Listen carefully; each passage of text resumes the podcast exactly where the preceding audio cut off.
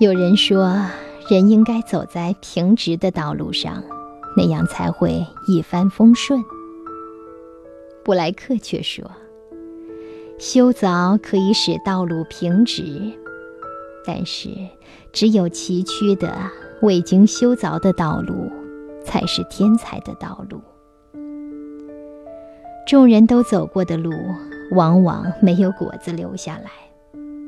布莱克赞赏走新路的人，因为成功需要独辟蹊径，走别人没有走过的路。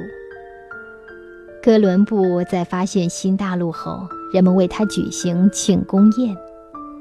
有一些参加宴会的贵族认为他发现新大陆完全是出于偶然。哥伦布拿出了一个鸡蛋，说道：“诸位，你们谁能把鸡蛋立在桌子上？”那些贵族们左试右试，怎么也立不起来，只好请教哥伦布。哥伦布拿住鸡蛋，往桌子上一磕，鸡蛋立住了。贵族们很不服气地说：“这样我们也会。”哥伦布笑着说道：“我知道谁都能这样立，问题是，我是第一个这样做的。”与此相类似，每个人都有赢得宝藏的机会，但是机会往往只垂青于那些有创新精神的人。只有敢于第一个吃螃蟹的人，才会抢占先机，想出别人没有想到的点子。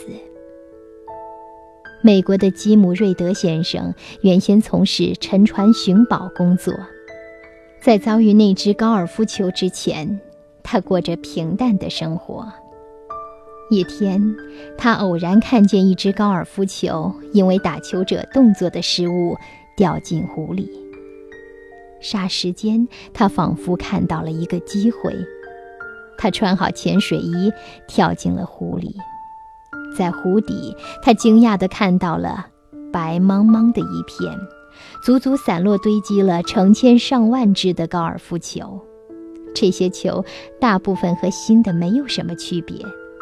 球场经理看了这些球以后，答应以十美分一只的价格收购。他一天捞起了两千多只球，得到的钱相当于他一个星期的薪水。干到后来，他每天把球捞到湖面带回家，让故宫洗干净，重新喷漆，然后包装，按新球价格的一半出售。后来，其他的潜水员闻风而动，从事这项工作的潜水员多了起来。瑞德干脆从他们手中收购这些旧球，每只八分，每天都有八万到十万只这样的。旧高尔夫球送到他设在奥兰多的公司。现在，他的高尔夫球回收利用公司一年的收入达到八百多万美元。对于掉入湖中的高尔夫球，别人看到的是失败、沮丧。瑞德说：“我主要是从别人的事物中获得益处。”这个世界上。很多富翁、成功人士，这个世界上很多富翁、成功人士原本和我们没什么不同，只是他们多了一些敢于第一个干的勇气。活在世上，大多数人都渴望成功，我们不断的追寻，不断期盼机会能从眼前经过，可是又有多少人能够抓住它呢？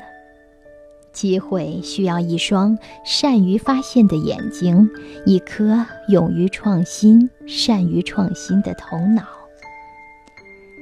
布莱克说什么了？